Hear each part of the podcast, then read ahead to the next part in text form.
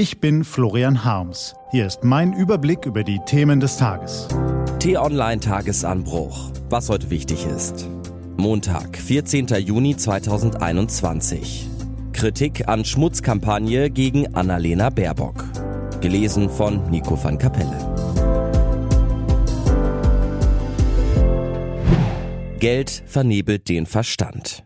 Die Süddeutsche Zeitung hat eine lange Tradition als linksliberales Autorenblatt. In ihrem Selbstverständnis rühmt sich die Redaktion als vertraute, unbestechliche, neugierige, offene, kluge und, wenn möglich, heitere Freundin und Begleiterin. Die Wochenzeitung Die Zeit hat ebenfalls eine lange Tradition, ihre Redaktion ist stolz auf ihre Unabhängigkeit und kommentiert das politische Geschehen gerne von hoher Warte.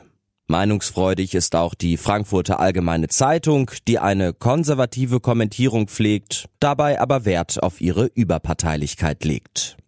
Am vergangenen Freitag mussten Leserinnen und Leser dieser drei großen Zeitungen an der Unabhängigkeit der Blätter zweifeln.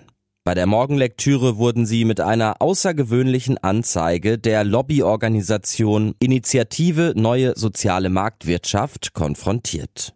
Für das Motiv wurde das Gesicht der grünen Kanzlerkandidatin Annalena Baerbock auf einen Körper in Mosesgewand retuschiert, der zwei Steintafeln mit zehn Geboten in clownartigen Händen hält.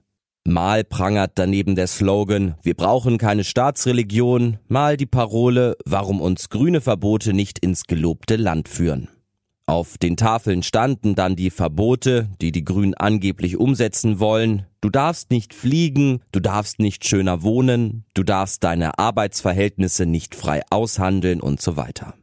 Polemisch, manipulativ und platt. So wirkte das Machwerk der Initiative Neue Soziale Marktwirtschaft, die von den Arbeitgeberverbänden der Metall- und Elektroindustrie finanziert wird.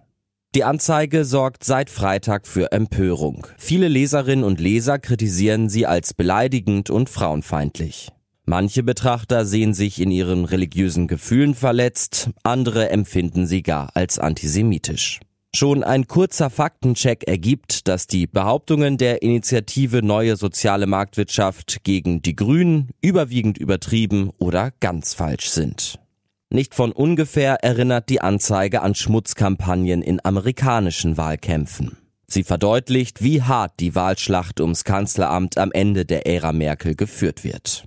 In manchen Unternehmerkreisen herrscht eine regelrechte Panik davor, dass die Grünen die künftige Bundesregierung anführen könnten. Offenkundig übermannt diese Panik bei manchen Herrschaften sowohl den guten Geschmack als auch den Anstand. Das kann man bedauern, man kann das kritisieren und man kann es auch verachten, aber Lobbyisten sind nun einmal Lobbyisten. Anders sieht es mit den Medien aus, die sich nicht zu schade waren, die herabwürdigenden Anzeigen abzudrucken und auf ihre Websites zu stellen. Die Süddeutsche Zeitung gehört dazu, die Frankfurter Allgemeine Zeitung und die Zeit. Alle diese Medien haben kluge Redaktionen und scharfsinnige Chefredakteure, aber alle diese Medien sind durch den digitalen Wandel unter Druck geraten und kämpfen daher um jeden Anzeigenkunden. Wozu diese Entwicklung führt, dokumentiert die Anti-Baerbock-Anzeige. Selbst der schärfste Verstand scheint nicht dagegen gefeit zu sein, vom Dunst des Geldes vernebelt zu werden. Legt ein Kunde genügend Hunderttausender auf den Tisch, machen wir alles mit. Das die Botschaft, die diese Medien ihren Lesern auf den Frühstückstisch geknallt haben. Man kann Anzeigen ablehnen. Der Spiegel hat das in diesem Fall getan. Und auch T-Online wurde von der Initiative Neue Soziale Marktwirtschaft angefragt, hat die Anzeige aber zurückgewiesen. So wie wir jede politische Wahlkampfwerbung auf unserer Website ablehnen, weil wir unabhängig berichten und nicht in den Ruch einseitiger Parteinahme geraten wollen weil wir kein Vehikel für Lobbyisten sind. Selbstverständlich kann man die politischen Positionen der Grünen und auch Frau Baerbock kritisieren.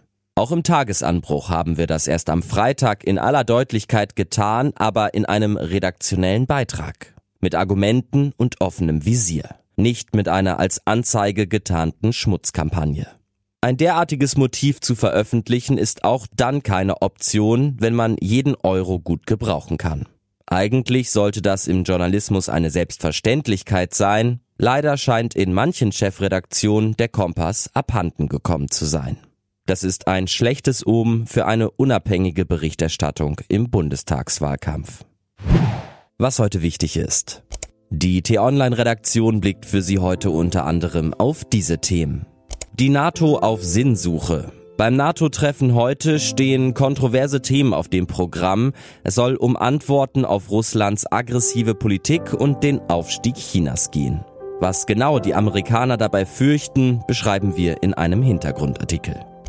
Und die Infektionszahlen sinken weiter. Ab heute sollen die Apotheken beginnen, die digitalen Impfpässe auszugeben. Die Pandemie klingt unübersehbar ab. Fällt jetzt die Maskenpflicht? Diese und andere Nachrichten, Analysen, Interviews und Kolumnen gibt's den ganzen Tag auf t-online.de. Das war der T-Online Tagesanbruch vom 14. Juni 2021. Produziert vom Podcast Radio Detektor FM. Den Tagesanbruch gibt's auch auf Spotify. Einfach nach Tagesanbruch suchen und folgen. Ich wünsche Ihnen einen frohen Tag. Ihr Florian Harms.